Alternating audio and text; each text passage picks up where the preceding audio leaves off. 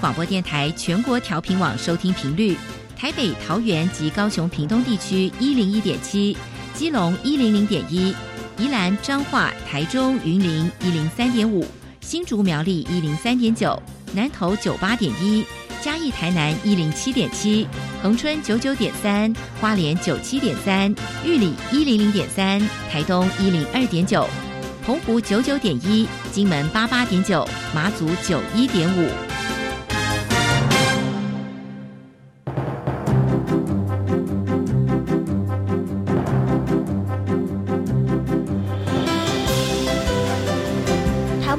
要怎么做，才能使孩子面对未来的社会呢？当我们期待学习者改变的同时，也期待教师的教学方法跟着改变，家长的观念也一起改变。一起携手，协力同行。于林校长带您探索自发互动共好的十二年国教新课程，听见台湾教育的改变。欢迎收听《国教协作向前行》。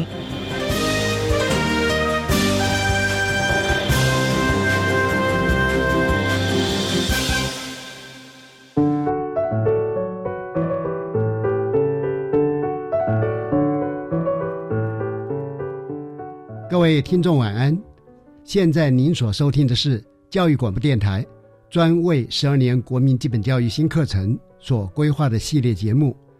这个节目固定在每个星期三晚上六点零五分为您播出。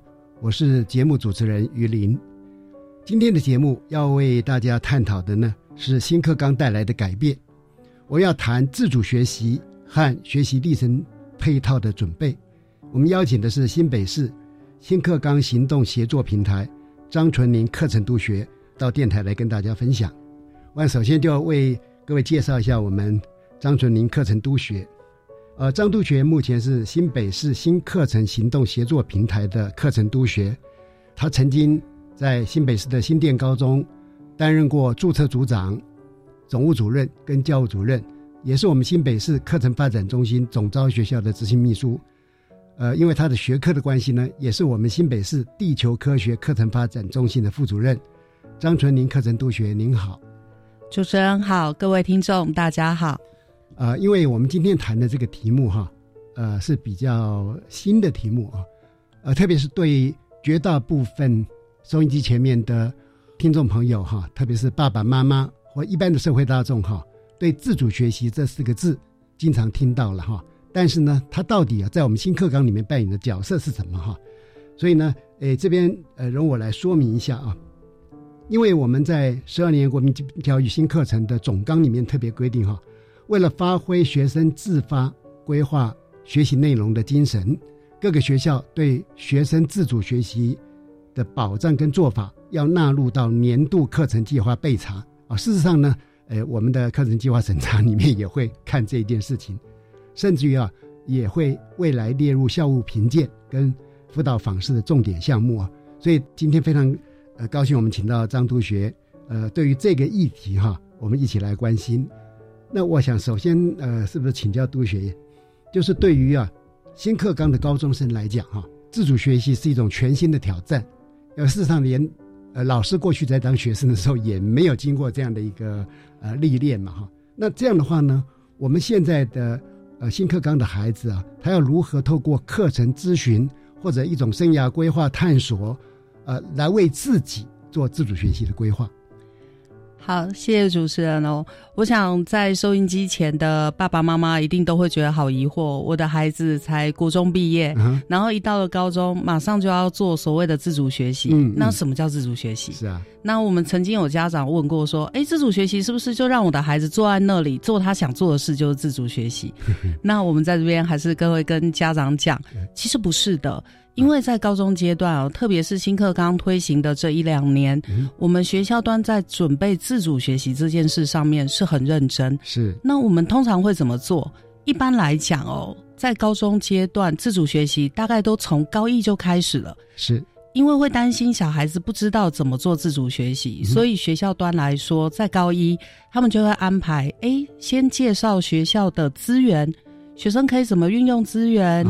嗯，然后再来就是，如果我要准备写自主学习的规划，那那些计划的格式，还有资料怎么样收集，然后要怎么样做文字的撰写，这些基本的概念要先给孩子。那最重要的事情是，这些事是哪些老师来帮忙？对呀，跟家长说，其实我们在新课纲里面多了一种。叫做课程咨询辅导教师的机制哦，对，那每个学校都会因应他的班级数跟学生人数规划课程咨询辅导教师。原则上，每一个课程咨询辅导教师都会协助小孩在写自主学习的规划上，可以对应他的课程，然后也可以对应他将来可能想要从事的哦，或者是有兴趣的大学科系的适性探索。那在这里哦，又特别的跟家长们说，其实有很多家长也会在问，哎，就算是我的孩子做这些事，他还是不知道什么是可以对应到未来升学的道路的。那生涯规划探索很重要，的确是。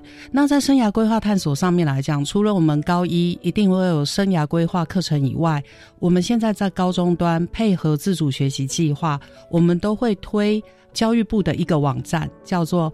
大学选材与高中育才辅助系统。啊，也就是我们俗称的 CaliGo。嗯哼，好，在 CaliGo 上面呢，它会有很多高中课程的重点。除此之外，他把全国各个大学学系，他希望看到学生的学习特质、学习潜力，还有他的采集方向，通通都罗列在上面。是，所以我们都会鼓励孩子，当你在撰写自主学习计划的时候，你可以搭配学校的课程，你也可以搭配卡利购网站上面介绍的一些大学的相关资源，然后把它组织起来，变成是一个更有目标性的自主学习计划。是。呃，因为我们刚刚一下提纲挈领的就谈到自主学习哈，但是我们还是呃呼吁我们的青师生，包含一般的社会大众听众朋友，还是从人生生涯的整体规划跟探索在前面，因为这等于是你的整个生命发展的一个地图。那么有了这个地图，你可能会有一些方向，那有了一些你有兴趣的方向，再根据这个部分去规划你的自主学习哈，这样就更棒啊。刚刚张同学特别提到卡利 Go 哈，这个哈依然是这样，因为那个资料摆在上面很久了嘛。那如果说我们的老师也好，家长也好，孩子也罢，如果你只要肯主动，你真的为自己的生涯做努力的时候呢，哇，那里面真的是资料非常的丰沛嘛。是。嗯，接下来哈，因为呃，我们督学是非常贴近现场，所以我们会很关心说，哦，一般的学校。那么，对于学生的自主学习规划，他们到底是怎么样来进行？而现场呢，呃，是不是已经有一些改变？其实哦，在现场，我这样子观察，在我们新课刚推动的第一年，其实学校老师对于自主学习的规划是很紧张的。我相信，因为他们等于是跟孩子第一次来尝试什么叫自主学习规划。所以，我我会看得到第一年老师的紧张会反映在好担心学生做不好，所以他们会放比较多的重心是在于教学生怎么做自主学习计划。嗯，可是慢慢的，今年已经是新课纲的第二年了，我看到学校现场有一点不一样的氛围。这个氛围哦，最主要是在于，呃，学校老师开始在大量的运用外部的资源。去丰富学生在做自主学习规划上面的想象。嗯，简单说就是说，如果在第一年我们在乎的是学生会不会写计划，那第二年我们看得到学校最大的一个变化是利用外部的资源，特别是大学端的数位平台资源，鼓励学生去探索自己想做的事，把那个自主学习的质量带上来。所以对学生的限制。反而是越来越少，而我们也看得到一些孩子的资料，应该说他的自主学习计划的呈现。坦白说，你会觉得有些看起来真的让你蛮惊喜的，嗯，因为他们探索的也许不是学校的课程，而是他们有兴趣的一些议题哦，或者是大学提供的一些微课程，或者是数位资源。但是你就看得到，哎，学校里面的孩子，大家不会再做同质性的事。反而大家都会有各自的目标去做自己想探索的，我认为是新课纲以来，学校看得到跟过去最大的不一样，在这一块上面。我们听到张督学这样讲哈，我们看得到，呃，我们的教学现场，我们的学校现场哈，正在起一种就是很微小，但是其实是很微妙的变化哈。是。那我们也预期这样的变化呢，可能会带动台湾整个啊教学与学习的一种改变哈。那这边我也请我们的听众朋友思考一下哈，呃，世界比较先进的国家，他们的高中通常呢，在三点之后可能就下课了。下课的意思呢，并不是叫他们去玩啊，也就是说，下课之后就是自主学习的开始嘛。啊，但是呢，好像他们也没有规定说，你给我写一个自主学习计划，通过之后我才让你回去。那这代表说，他们已经把自主学习是一种融入的。而且孩子从小就开始培养，那我们现在呢，开始来做这件事。所以我刚刚举这个例子，就是那么对照西方的一些先进国家来看的时候呢，其实我们的自主学习是一个占的时间很小，整个三年有十八小时就够了啊。那事实上你看看，他们是一一年恐怕就就几十个小时、几百个小时了哈。当然，我们也必须要体会哈家长的忧心嘛 啊。那目前呢，家长他会忧虑说，哎。我的孩子他不会进行自主学习，那他会不会变成说在那边浪费时间嘛？或者说他浪费时间的话呢，他的学习历程档案的准备可能是不够的。那这之间是不是有些关联性？是不是也请呃张同学为我们做一些解说？好的，主持人，其实我们蛮常听到家长好担心学生浪费时间，老师也是。对，所以我们就会。在过去的高中课程里面，会发现学生的时间被塞满了。对，就是一定要上课，我们才能确定学生没有在浪费时间。对对，但是我觉得这很可惜。嗯，哦，就诚如刚刚主持人说的，其实欧美先进国家哦，他们对于学生的自主学习是在态度、精神的培养。我们新课纲其实也非常重视学生的自发性。对，坦白说，如果我们没有多释放一点空间时间，孩子很难培养他的自发性。对，但是我也知道家长的焦虑，我们要怎么引导他？嗯嗯，所以自主学习它算是一个很不错的尝试。是我都会这样子的跟家长说明，就是不要担心学生浪费时间。嗯，好，因为在思考议题。在组织自己的学习历程里面，它一定是一个呃阶段性的、阶段性的往下走。嗯，它不太可能就是一步到位，然后我们就得到一个很棒的呃学习成果。对，很难。我们其实看的是孩子在这段历程里面他的成长。嗯哼，所以我都会跟家长说：，哎，不用太担心浪费时间，但是我们可以用两个角度去看学生，就是我们的孩子有没有真的有学到什么。第一个是。能不能问问他，他选择了什么样的主题？是，比如说他这一学期或这一年，他打算要做什么？然后第二个，再问问他，他觉得需要多少的时间安排，可以把他想要的主题或者他想要学习的方向有一个初步的规划。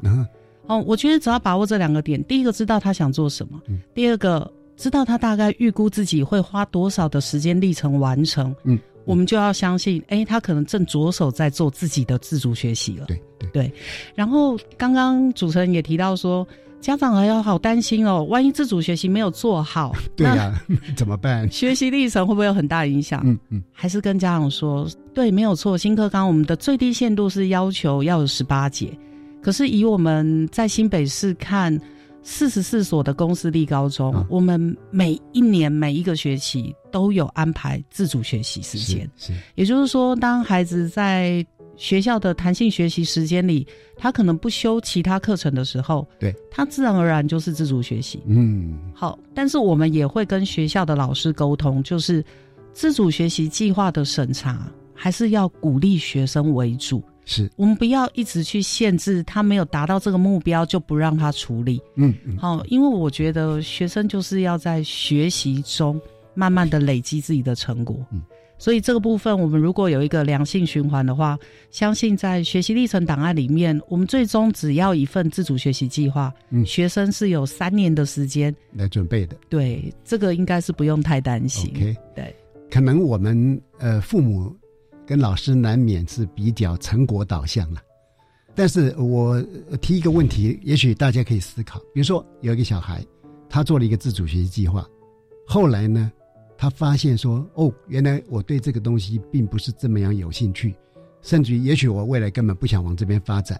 哎，那这时候问题就来了，我们会问大家说，那他是不是在浪费时间？OK，我相信啊，今天我们职场上很多朋友哈，到现在对自己的生涯发展或者性向兴趣的定位哈，都还会有犹豫，很可能就是当你没有发生一个自己去思考，然后去印证说，一方面是从正面的找到自己的方向，但另外一个方面是因为经过试探之后，知道我不适合哪个方向啊，所以是不是浪费时间？的确要像我们刚张杜学讲的，他有没有一个完整的一个计划思考？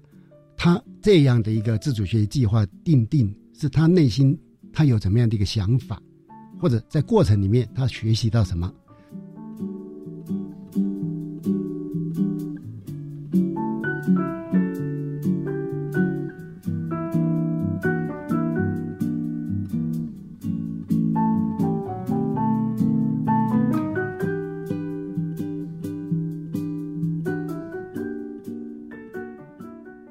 那当然呢，我们也非常理解，说家长一定会关心说，那我孩子的自主学习到底未来跟大学入学这边的连结性怎么样哈？所以我们就帮大家来问一下哈，呃，大学招生他会怎么样来看高中生他自主学习跟他的学习历程档案，或者从高中端来看，我们是希望大学之间看到我们在这两两个之间所做的怎么样的一个衔接，它的重点，麻烦杜雪。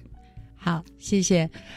其实我还是会想跟家长们分享哦，以我自己本身刚好这两年也参与了大学招生专业化计划，我们跟很多的大学教授们有不同形式的互动。是，我们会发现，大学的不管哪一个学系的教授，他们都好想看到学生在高中阶段。他学到什么？嗯，还有再来就是他能不能够表现出自己的学习潜力？当我们在谈这这件事情，学到什么跟自己的学习潜力的时候，事实上我们很难单纯的从一般知识的成绩，你考了几分，你去证明什么？对。但大学端发现，自主学习计划可以看得出来学生的学习潜力。嗯，还有他到底对什么有兴趣？对。哦，我我遇过好多大学教授都会跟我聊，其实现在不是怕学生的基础能力不好，而是怕我们选进来的学生，其实他对我们这个系没兴趣。对，所以我们要找到真的有兴趣的孩子，我们其实都好想看他在高中的自主学习计划大概写了什么。然后他累积的学习历程里面的课程学习成果大概有哪些？嗯哼，如果符合性越高的话，那当然对大学教授来说，嗯，这个孩子基本上就是有这个意愿、有这个能力想要来念我们系的。但是在这个地方，家长也很常问我们一个问题：哎，如果这么说起来，大学要看的学生自主学习有没有一定要长什么样子？对。有没有？坦白说没有，因为其实教授们会跟我们谈，就是谈一个概念。他问过我们高中一个问题，他说：“自主学习是一种精神啊，计划只是一种形式。对，那我们只不过是希望看到学生能够。”有学习的意愿，嗯，所以不管计划内容是什么，最后成果做到怎么样，对，我们都不是看最完美的，嗯嗯，我们是要看学生这三年的改变，对，所以这个东西其实才是大学教授最想看到的，对，呃，我们知道说很多的能力哈，不完全是由考试或者用学测它能检测出来，正好这时候自主学习呢，它可以弥补。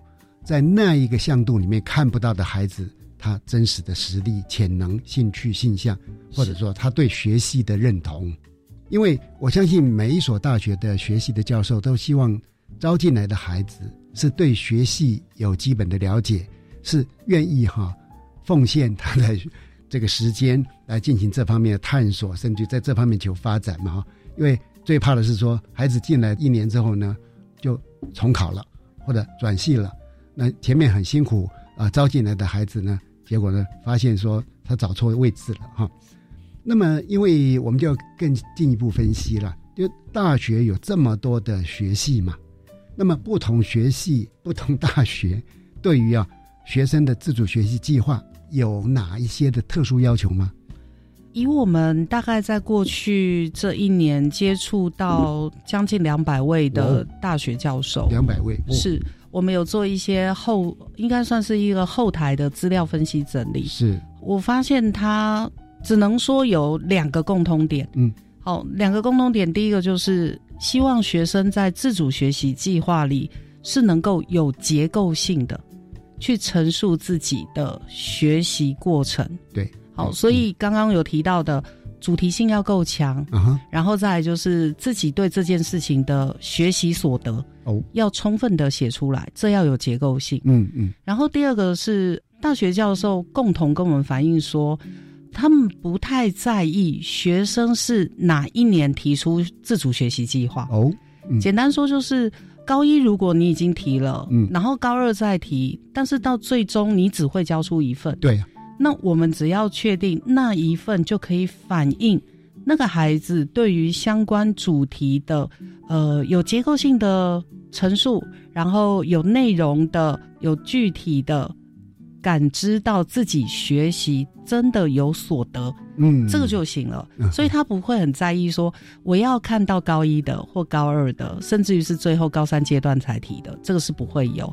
所以这两个共同性之外，刚刚主持人说的有没有什么特殊要求？嗯，其实我有听过那个教授开玩笑跟我们讲，有我们有一个要求，就是不要写错字。嗯，还有希望是你自己写的，是没有错，就是要自己写的才动人。好，那他们不太希望学生就是做太多的美编，对，润饰，他们希望是真实的反映高中的学习阶段。对对。呃，就是要真材实料端出来。是这里边呃显现了一个大学端其实是希望知道这个孩子他的独特性，而且是他自己所做的一些后设整理分析。那那一些东西是别人无法替代的，就是您独有的了哈。是。刚你说两百多位教授，那张督学你会不会太辛苦了？其实基本上我们各个地方，你你亲自访问两百多位。教授。可能没有办法，但是我们可能有对话过，是大概二三十位是一定有，但是我们两百多位是这样，是怎么来的？嗯，跟家长们说，其实各个地方政府啊，在回应学习历程档案的这件事上面。我们各自都有做不同的努力。是。那以新北市来讲的话，我们大概从去年陆陆续续的办了好几个场次，就是由高中的学生来谈学习历程档案。是是。好，我们会邀请大学端的教授，特别是北区的大学，北区大学的各个学系教授，他会过来。然后跟我们交换一下书面审查尺规的意见，是那这样子会比较对得准，说我们高中新课纲的准备跟大学选材之间的差距。嗯哼，好，这个我们有办过。嗯哼，然后其中还有一种是现在我们还花很多时间在 push 学校的，就是。邀请大学教授到高中现场去观课哦，所以我们实际看完课程之后，我们就会开始陆陆续续的搜集大学教授对于我们的课程设计，还有我们的学习历程的书面成果，大概会有什么样的想象？我相信啊，社会大众，特别是家长跟老师啊，对于大学端他到底或者不同学系到底对我们自主学习还有什么特别的要求，或他们的想法等等哈，就麻烦。待会儿呢，请张督学啊，再继续诶泄露一些重要的资讯，让我们知道 哈。我们就先听一段音乐，休息一下之后，再继续来访问张督学。好，谢谢。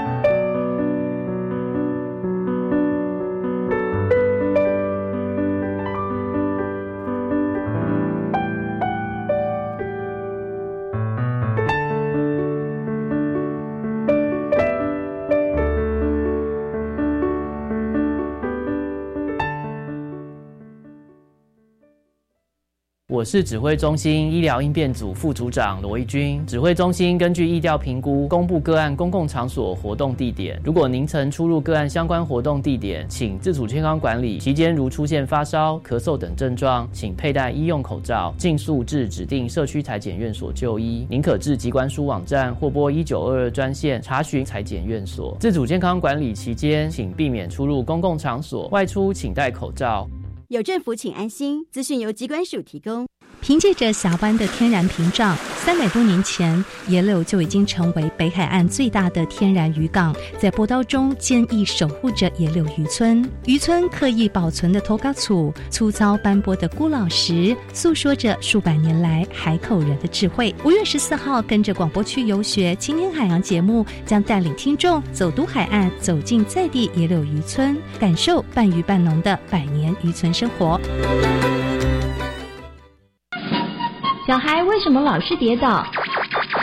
小孩发烧的时候该如何正确的使用退热贴呢？养儿育女不容易，大事小事要注意。每周四晚上六点零五分，遇见幸福幼儿园节目是爸妈的好帮手，解决育儿的麻烦事。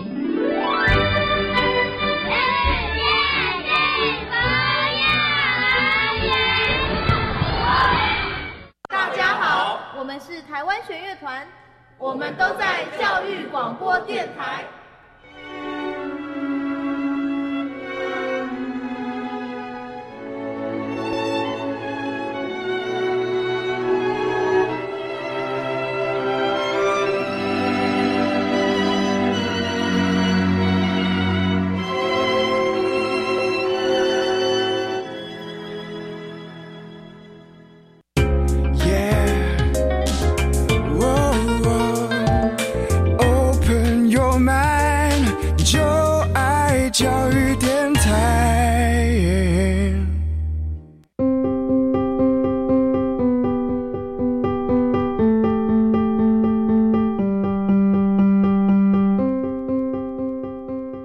各位听众好，您现在收听的节目是《国教协作向前行》，我们谈的主题是新课纲带来的改变，讨论一下自主学习和学习历程配套的准备。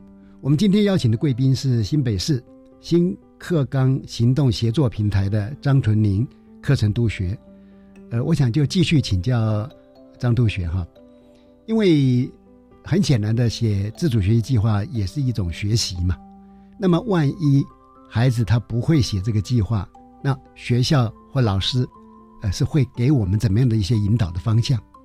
是的，主持人，其实，在学校端来讲哦，他们对于学生有可能不会写自主学习计划，他们会有不同的处理方式。是，那我们现在比较常看到学校的处理方式是：第一种，我们可能会有一个比较好的自主学习的范本。哦。那这样子的范本，他不是鼓励学生说“我就是去抄袭，就是去写的跟他很像”，不是，而是利用好的范本去引导学生说，像这样子的主题，你可以做哪些分析架构，是，然后再来就是资源到哪里找，哦，他可能也会提供一个方向，嗯嗯。但是除了这个以外哦，我们其实更多学校在做的事情是一对一的个案辅导，是，也就是说。因为怕孩子在大规模的场次里面，我们跟他说你大概要怎么做，他还是不清楚。那老师通常都会花一些时间，就是带着他先去讨论有兴趣的是什么，有兴趣的相关主题有哪一些可搜寻运用的图书馆资源或线上的资源，然后我们就引导孩子，哎，先去看相关资源，然后再罗列出自己能够再往下操作的内容。是。然后这个过程里面，老师至少会花呃一次到三次左右的时间跟学生的个别访谈。哦，那通常来讲，高一阶段学生在做这件事，呃，当然引导性需要的是比较多。的确。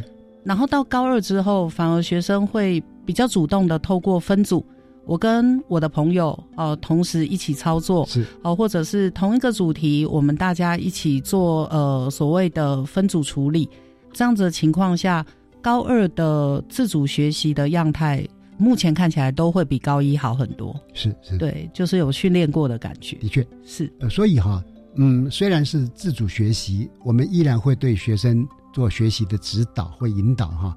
这有点就是像我们在一般的教学里面，像学科的教学，我们也会搭很多学习音架哈。是，因为我有机会参加台湾多次的教育改革，我们经常在引进一种新的教学的方式的时候呢，呃，老师们的虽然他们很支持，但他们常常会提出一些问题了，比如说。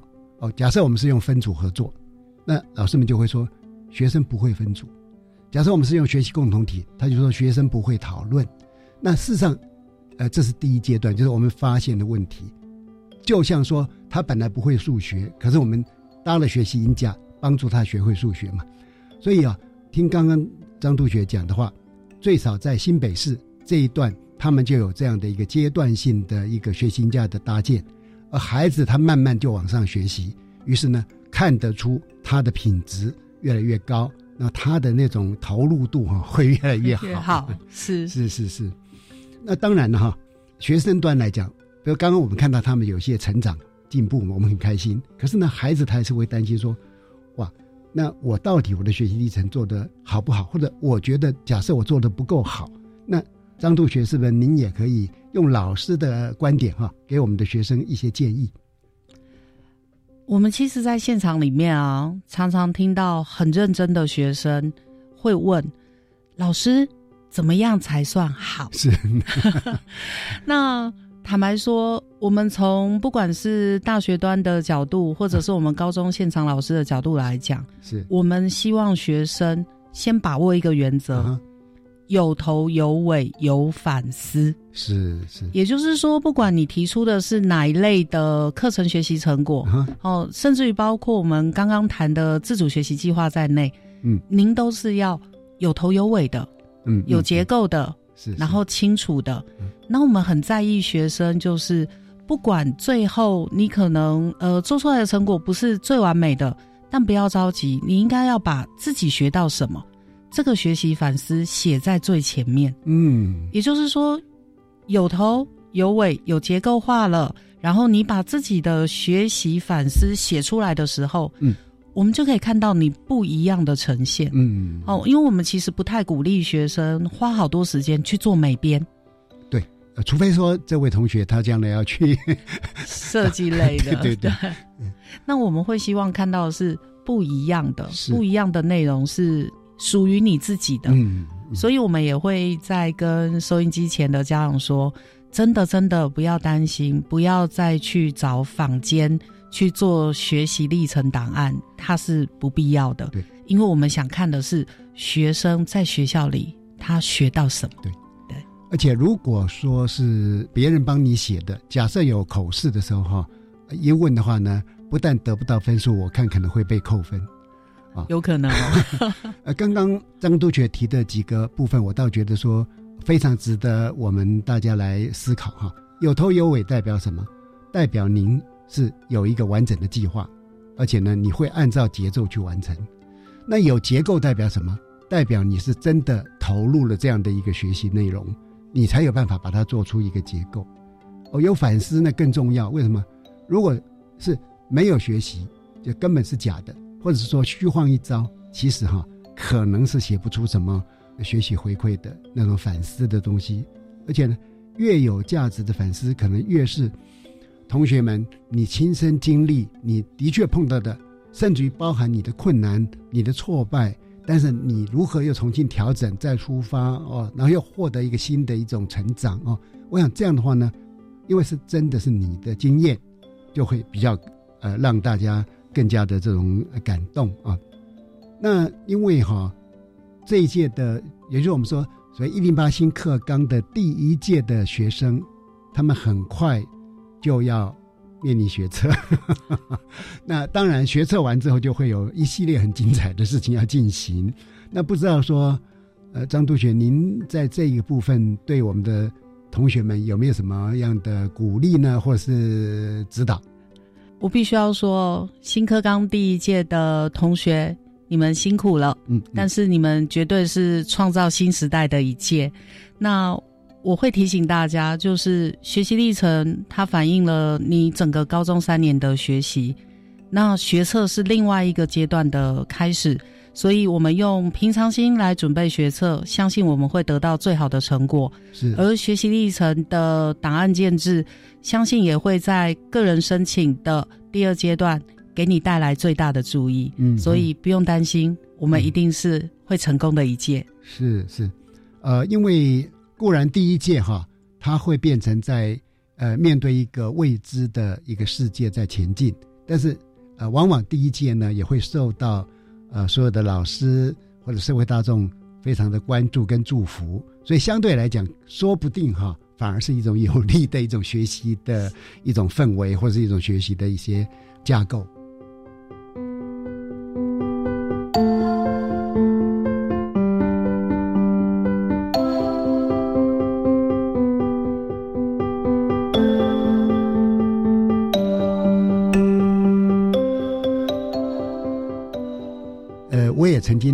过学生的学习历程档案的发表，在现场也是很多大学教授。那么有的学生他们提的问题呢，我觉得说我也可以在这边跟听众朋友分享。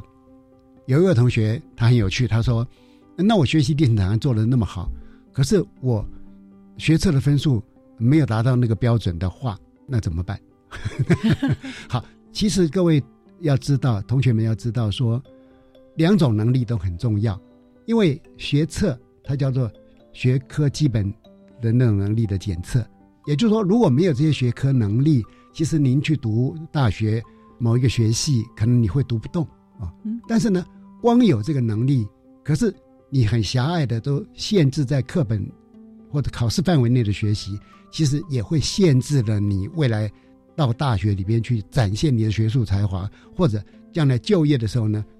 让你显现出是一个非常有能力的人啊，能够在公司里边去跟大家合作，或者带领整个公司啊，说明你是一个创业者，那么会对公司做出非常大的贡献啊。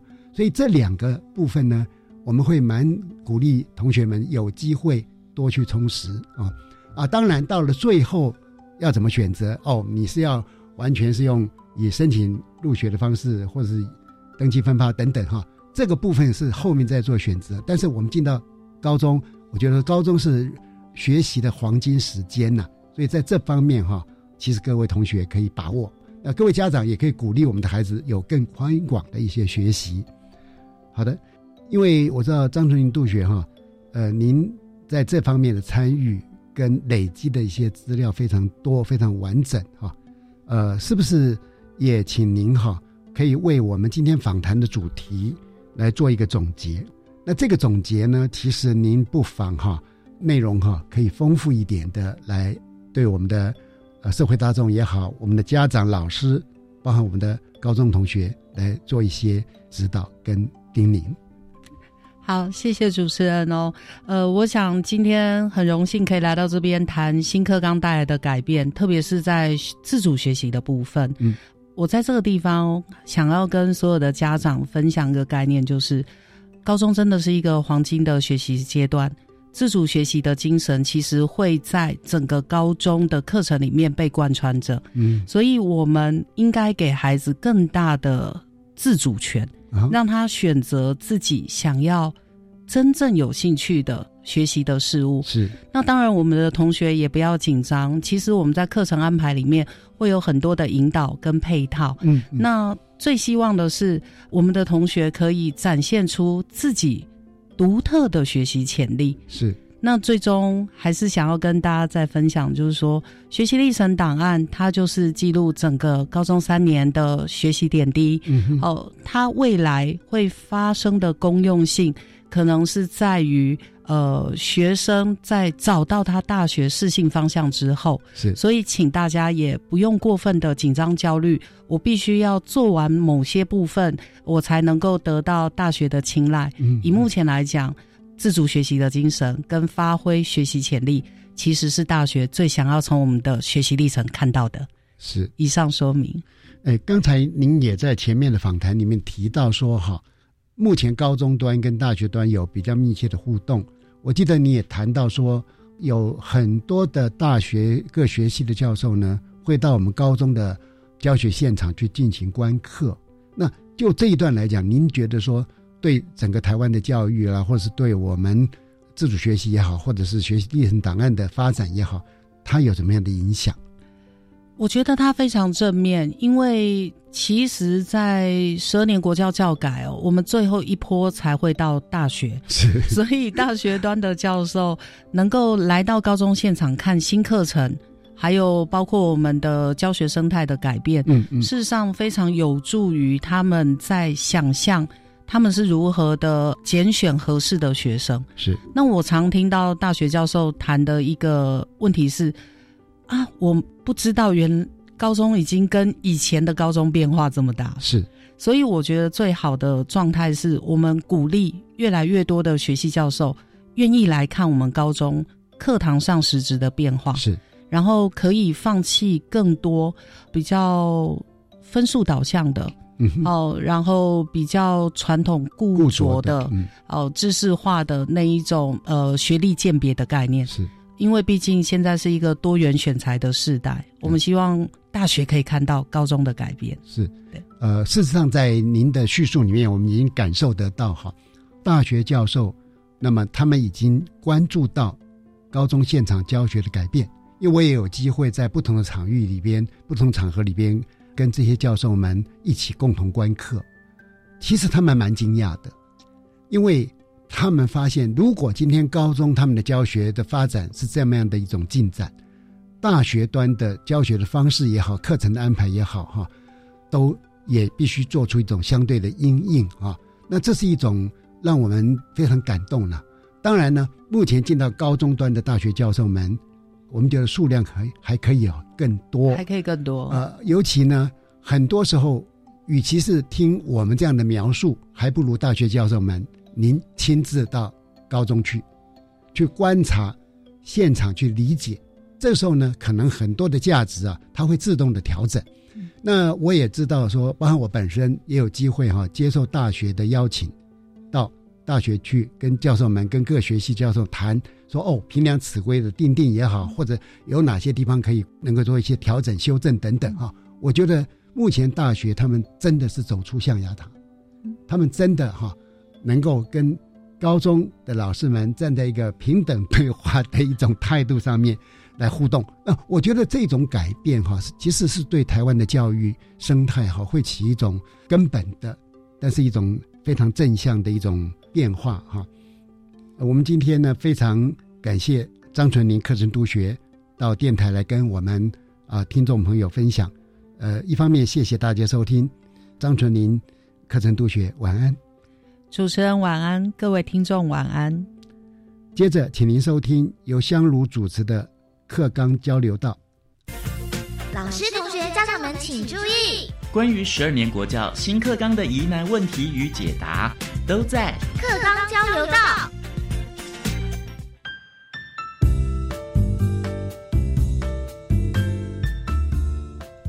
欢迎收听课纲交流道。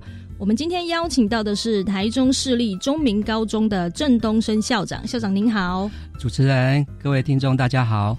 在一零八课纲里面有许多新名词，让嗯有些人不是那么的了解。今天想请校长为我们说明的是弹性学习时间，可不可以请校长简单的为我们说明一下弹性学习时间到底是什么呢？好，弹性学习时间呢，在新课纲当中呢，呃，有弹性学习时间，呃，在普通高中有。一到二节课哦，一个礼拜有一到二节课。嗯，他在做什么呢？他是按照学生的需求跟学校的条件呢，来安排学生来自主学习、选手培训、嗯，充实增广或者补强性的教学，或者学校的特色活动，哦，这四样哦都可以哦。嗯，那其中。呃，刚刚有提到了充实增广补强性的教学呢。嗯，如果你整个学期来授课呢，那高一跟高二每一个礼拜只能有一节课啊，这是课纲有做这样的一个规定。嗯，那呃，刚刚校长有提到弹性学习课程，它有就是各种不同的方式嘛。那我们一般最应该是说新闻上面最常报的就是让学生自己提出自己的学习计划这件事情，可不可以就提出学习计划这件事情为我们说明一下呢？好，那这部分是属于弹性学习时间四个大项目当中的第一项，叫做自主学习，是自主学习哈。是。那十二年国教课纲以自发、互动、共好，嗯，当做它的理念哈。嗯。那强调学校的教育要能够培养主动、自发的自主学习者。是。那我们面对瞬息万变的复杂的这样的一个世界呢，学习不是只限缩在那个知识的存取啊。嗯。那要能够培养学生具有热爱学习、学会学习以及能够自主学习的终身学习者。嗯，所以自主学习到底是什么呢？这边我们就来定义，就是有一位教授叫李昆虫教授哈，他在二零零一年就有一个定义哈，自主学习就包括主动的学习的意愿或动机，然后主动的学习的态度，然后是有效的学习方法以及基本的学习能力。嗯，那我们这边要强调说，很重要是他意愿、动机的部分要能够培养。嗯，第二个要能够他有这样的一个主动学习的态度。是，我们要教他方法，他要懂得方法。嗯，他然后要具备基本的学习的能力，这样才能够去自主的学习。是，对自主学习的话，我自己的观点是说，我们要去引导。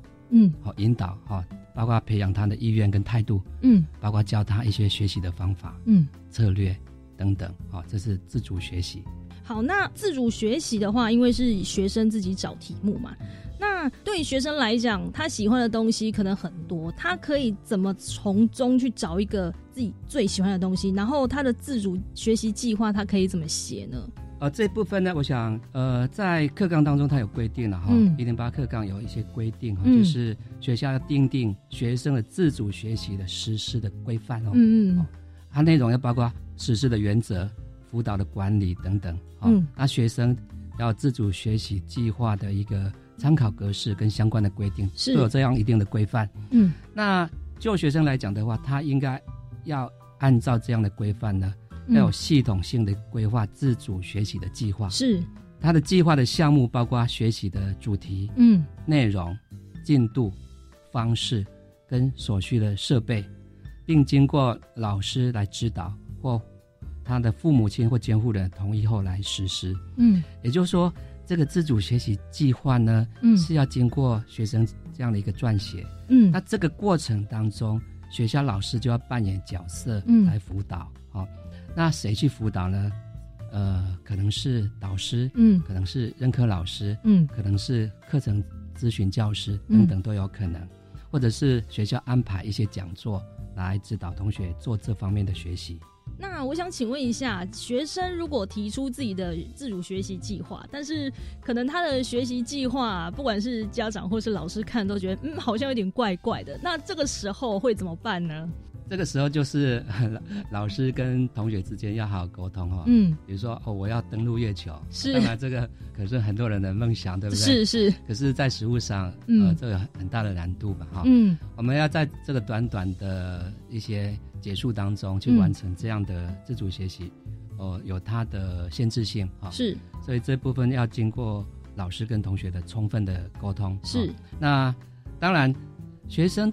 有很多时间，嗯，是自主在做学习哦。是，除了我们前面有教一些方法，嗯，引导一些教一些策略学习的策略之外，是大部分时间也是同学要自主学习。是，他可能透过网络，嗯，来学东西。是，他可能透过同才之间，或者是去图书馆找资料，是，去跟呃老师、同学请教等等。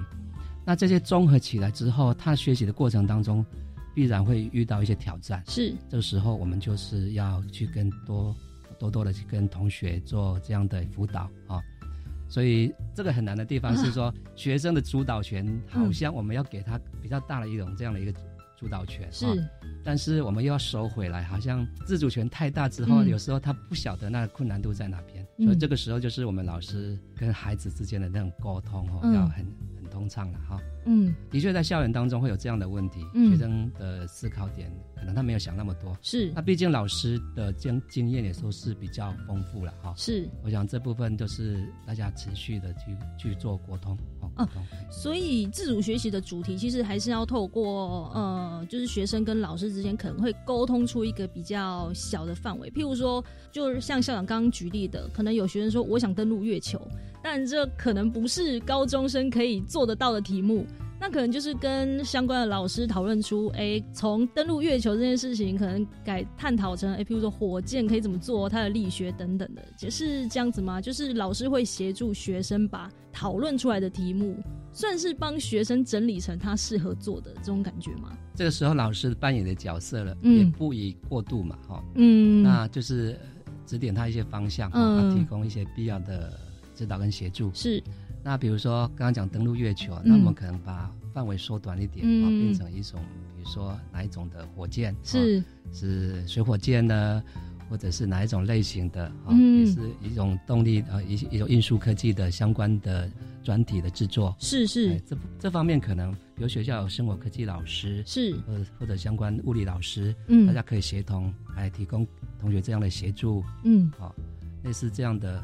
学校学学校有很多多元的课程了，嗯，那有时候透过学生的自主学习的时候，反而加速了很多跨科老师之间的合作。嗯，是是，因为学生他做的专题，嗯，自主学习，那可能是本身就是跨领域的，嗯嗯嗯，哎，要要要动用到很多老师，是，那可能那一位老师问，那一位老师问，哦，那有时候就就联合起来来指导这位学生。所以自主学习计划这是可以跨领域的，譬如说，好，今天刚刚提的是比较偏离组登陆月球嘛。譬如说，我如果今天是要呃，我做一个专题，对，如果是探讨社会议题的话，那可能会牵涉到哪些老师会一起来？因为政治，嗯，比如说呃，粮食的浪费的问题，是是是，对，嗯，这个问题其实也蛮大的，对，对你也可以把它做到很呃。很深入的一一些具体的做做法，像前几天我们学校的学生就是透过视讯跟日本哇日本的学生做这方面的讨论，是是，对。哇，这也是我们运用弹性学习时间，嗯，那跟日本的学生做交流，就以食物浪费这个为主题，对大家交流。就我们的交流不是说啊只是聊聊天，是。我们是有主题的，嗯嗯嗯，对，哇，这个东西你可以做延伸啊，比如说那次交流完之后。那跟日本学生这样的一个互动过程当中，哎，他们有他们的做法，嗯，那就综合起来，后续你可以把这个题目做更大一点，嗯，做得更更专精，是，哎，更有深度，是是是，相信透过校长的解说，我们对于弹性学习时间可以更加了解。谢谢校长为我们分享，谢谢。